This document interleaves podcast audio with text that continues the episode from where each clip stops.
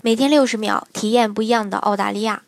大家好，这里是由老移民 Summer 出品的澳洲移民，我是 Summer。呃，有小伙伴他问说，公司这个澳洲幺八八 A 投资移民公司两个财年的业绩没有达到幺八八 A 的标准，是不是也可以操作呢？其实，至于这个公司业绩的话，要看公司财报的一个调整，这个还要看公司的情况。